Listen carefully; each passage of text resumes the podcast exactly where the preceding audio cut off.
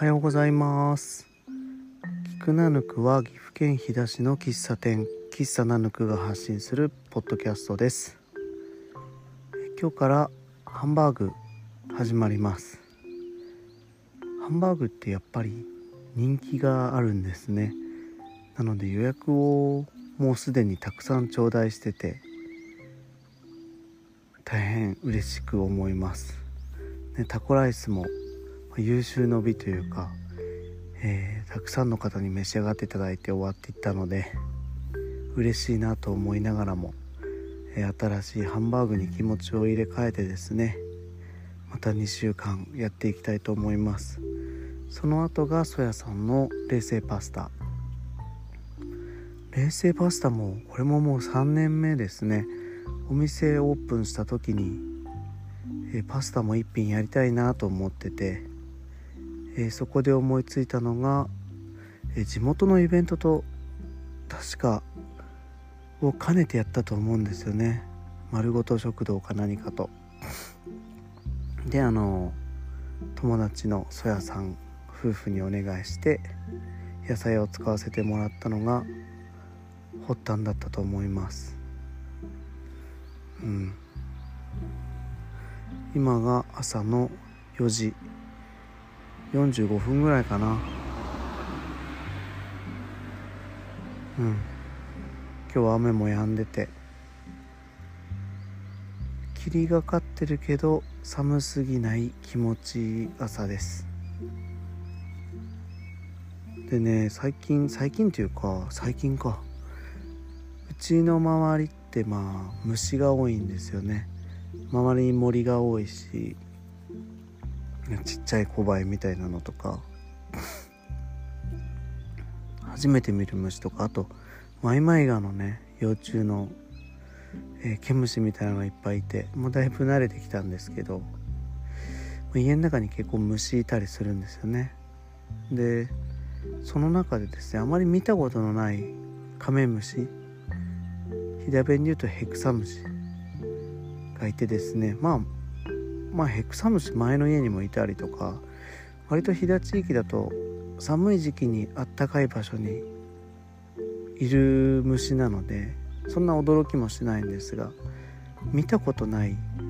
柄だったんですよその柄あのヘクサムシのカラーが。で僕も見たことないしで奥さんも見たことないしでまあこういうのいるんだなとか思いながら外にポイポイ逃がしてたんですね。で前僕ポッドキャストでお話ししたと思うんですけどまあヘクサムシ殺さずに外に逃がすタイプなので割とヘクサムシ界ではですね有名なのかもしれないんですけど僕がこうティッシュでふわっと掴んで外に捨てる時は、えー、彼ら匂いを発しないんですよね。あのこのタイプのあのー、こいつは殺すタイプじゃないから威嚇しなくても外に出す出すタイプだから無駄に匂い出さなくていいぞみたいな割とその辺が、えー、回覧されててまあ周知のことなんですよねヘクサムシ界では。でも今回のですね新しい柄のカメムシ界は多分属性が違うのか派閥が違うのか分かんないんですけど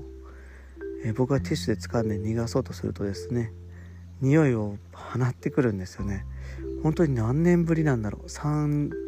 年とか5年ぶりにヘクサムシに匂いを浴びせられる気がするんですけどちょっとこっちでは俺夢じゃないんだと思ってですね。逃がすタイプだからあの匂い無駄に使わない方がいいよって思ってですね今やってるんですけどもそう匂いを浴びせられるんですよ。まあある意味新鮮だなと思ってやってるんですが。でこの匂いに特徴があって、えー、普通のカメムシの匂いとちょっと違うんですよね。普通のカメムシの匂いってもう鼻が澄んざくというか何とも言えない嫌な匂いというか。うん。あの匂いするとあカメムシ近くにおるなって分かっちゃうようなすごい匂いなんですけど。このですね新しい柄の、えー、カメムシはですね梅っぽい匂いがするんですよ。なんか駄菓子の梅ミンツっていうか梅のちっちゃい粒のプラスチックの容器に入った駄菓子分かります？梅ミンツって名前だったっけな？そのカメムシがそういった匂いがして割とですね嫌な匂いじゃないんですよね。なんか酸っぱい酸味のある甘い匂い。がして臭すぎない。なんかちょっと美味しそうな感じもしちゃって。うん。いいんですよね。で調べてたら奥さんもこんなカメムシ見たことないって言って調べてたら出てきてキマダラカメムシっておそらく言うんですけどそういうタイプなんですよ。でなんで僕らが見たことないかっていうとこのカメムシ桜の木ソメイヨシノかな？によくついてるカメムシらしくって。でうちの周りってうちの僕の祖父が育ててくれた植えてくれた、えー、桜の木が4本立ってるんですよ。立派に育った桜の木があるんですけどまあそこに横に家があるんでどうもそこに来てるカメムシのキマダラカメムシの匂いみたいですね。はい。割と臭すぎないいい匂いなんでいいんですけどまあただ大量にいるんで隙間から入ってくるからカメムシって平べったいから隙間窓の隙間とか網戸のなんか冊子の隙間から入ってくるんですよね、うん、逃がして。で知れ渡ってないから「くせえ」っつって「くせえ」くせくはないですけどねでもカメムシの匂いかって思うとなんかちょっと臭いなって思っちゃうんですけど梅ミンツ的な匂いですね。うん。まあそんなことがあります。もうちょっとねしばらくしたら知れ渡って匂いを発しなくなるかもしれないので、まあ、今の時期を楽しみたいと思いますけども。はい。とねナヌクの、えー、ショッパーが出来上がりました。ショッパーって分かりますか？あのー、洋服屋さんアパレルショップで服買った時とかに入れてくれる専用の袋ですね、まあ、紙袋でも何でもショッパーって言うんですけど。えー、僕たちはですねヒステリックグラマーのショッパーを背負ってた世代なんですよね、えー、ヤンキーガールって書いてある黄色いやつ。ヒスで買い物するともらえるショッパーなんですけど斜め掛けのね巾着みたいになっててそれを、えー、持ってることが割とステータスだったり、まあ、飛騨地域なんでね背負ってると目立つんで持ってるか持ってないでねだいぶファッション格差あったと思います。中学生高1ぐらいかな。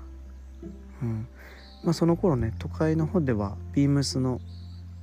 ショッパーも流行ってたりあの地球のマークのね僕はあれアンチ派だったんですけどうん、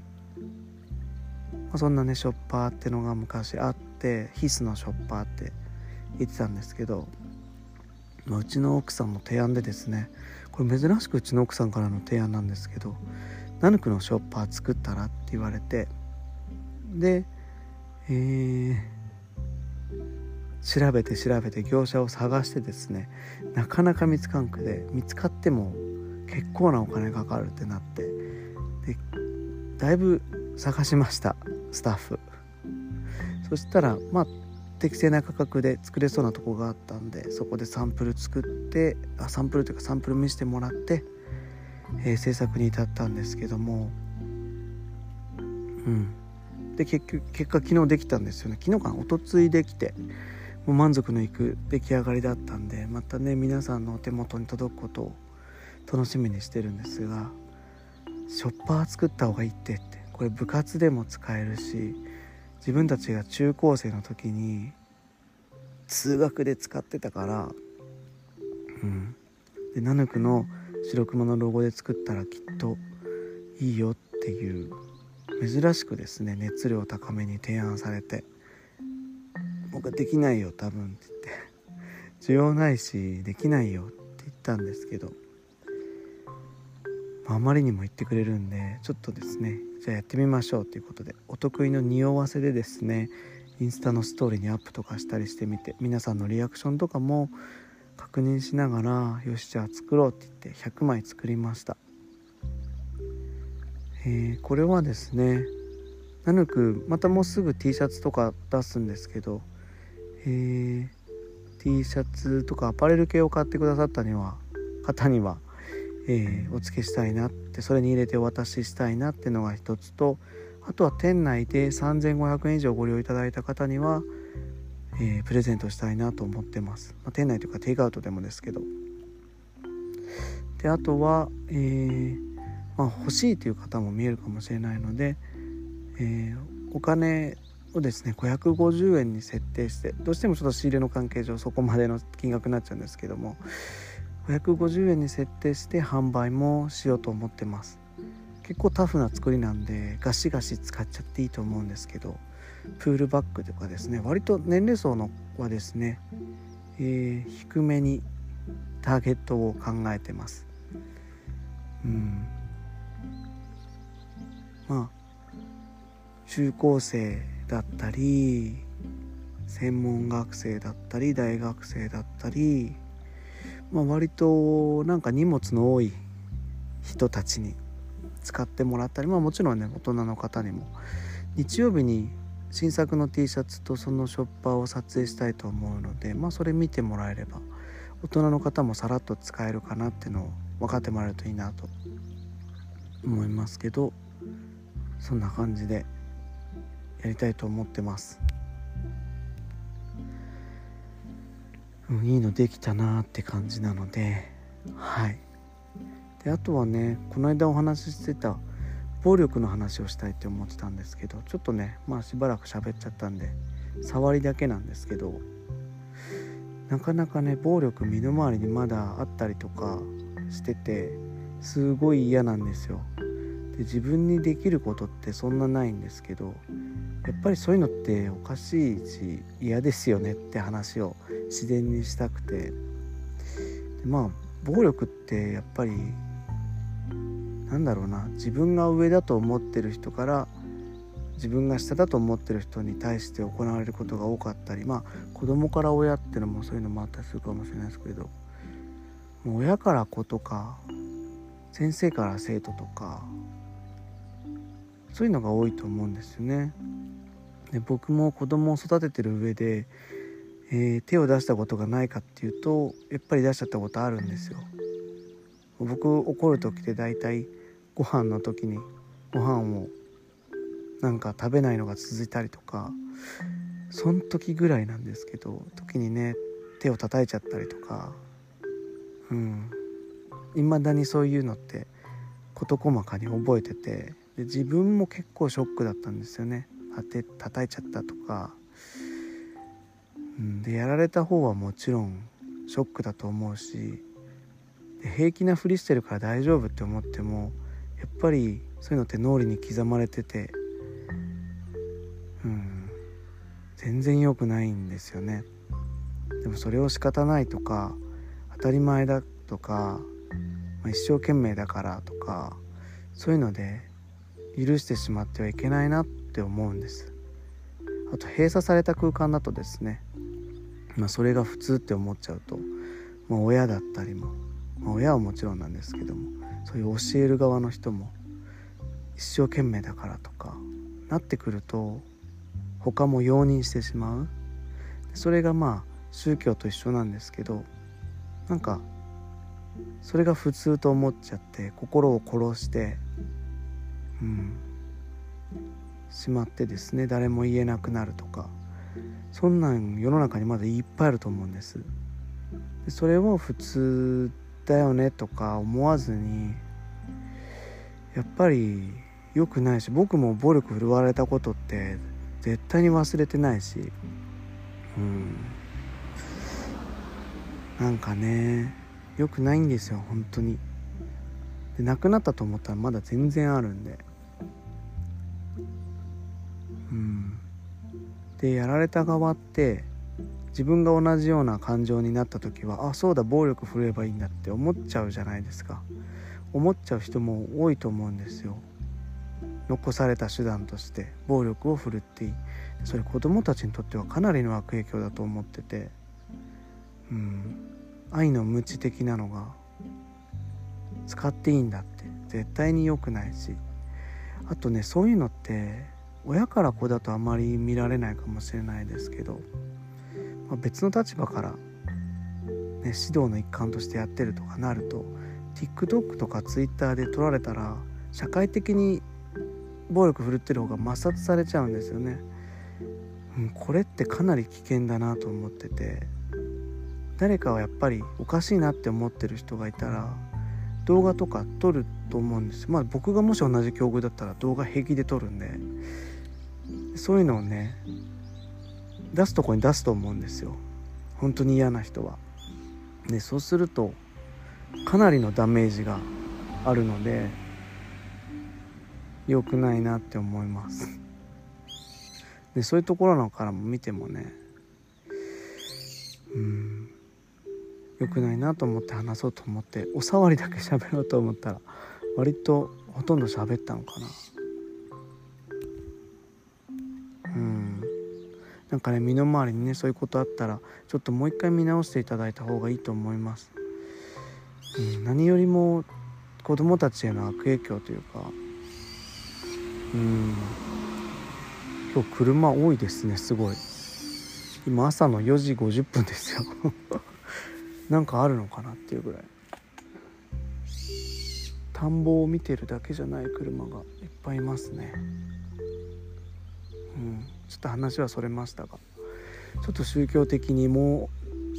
えー、宗教的な目線であまりね、宗教が悪いとかそういうわけじゃないんですけどその中に入っちゃうとそれが普通でそこに盲信しちゃうというか、うん、っていうのはねちょっとよくある話だと思うので、えー、それが当たり前だと思わずに疑問は持ち続けてもらえればと。思うのをこのポッドキャストを使って話したいなと思ってました。またね D 先生とかとそういう話はしたいなと思うのでうんあ一足軽トラ来た。一足軽トラの音お聞きください。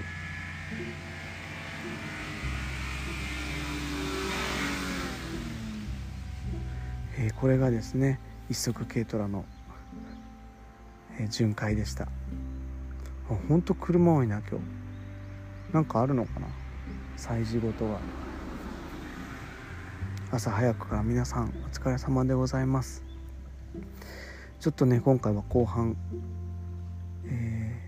ー、ちょっとカロリーの高いことをしてしまいましたが。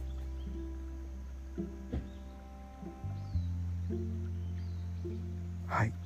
こんな感じで終わりたいと思います。えー、朝のね穏やかな中で配信できたらと思ってるんですが、えー、穏やかな中でそんな暴力の話しちゃって申し訳ないですがちょっとね自分の中でモヤモヤしてることはこうやって発信していきたいなと思います。あそうこの間ねこれ言いたかったんですよ。この間ね僕信号待ちしてて奥さん横に乗っててで信号が青になったんで、えー、進もうと思ったら前の車対向車の車が急に右折してきたんですよ。でうわ危なと思ってどういうつもりだろうと思って運転手の方見たら運転手もこっちめっちゃ見てて運転手が指さして僕らの方に何か言ってるんですよ。めっちゃ怖いと思って。何これ？多分あっちからすると「はよ曲がらんはよスタート死んで先曲がったやん」みたいなことを言ってるのかもしれないんですけど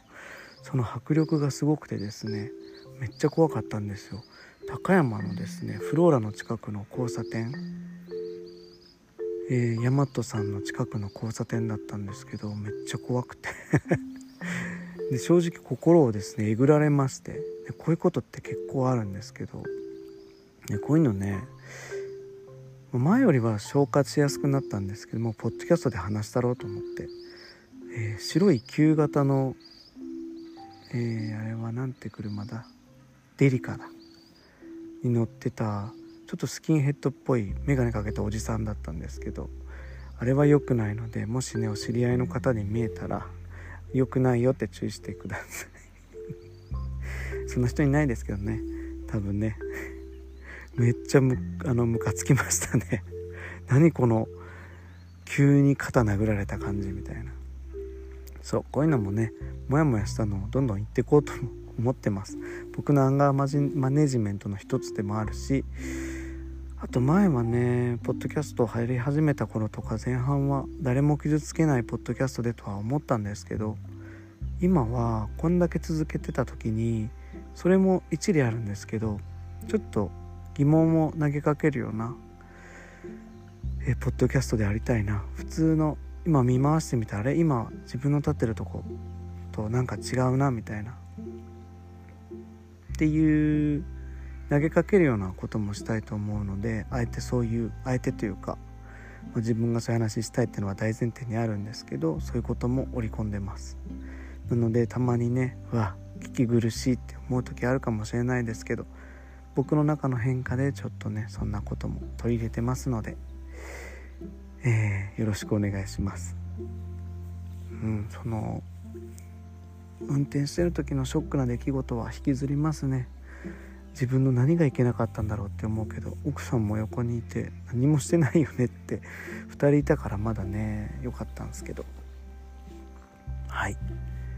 えー、そんな感じですね。聞いてくださってありがとうございました。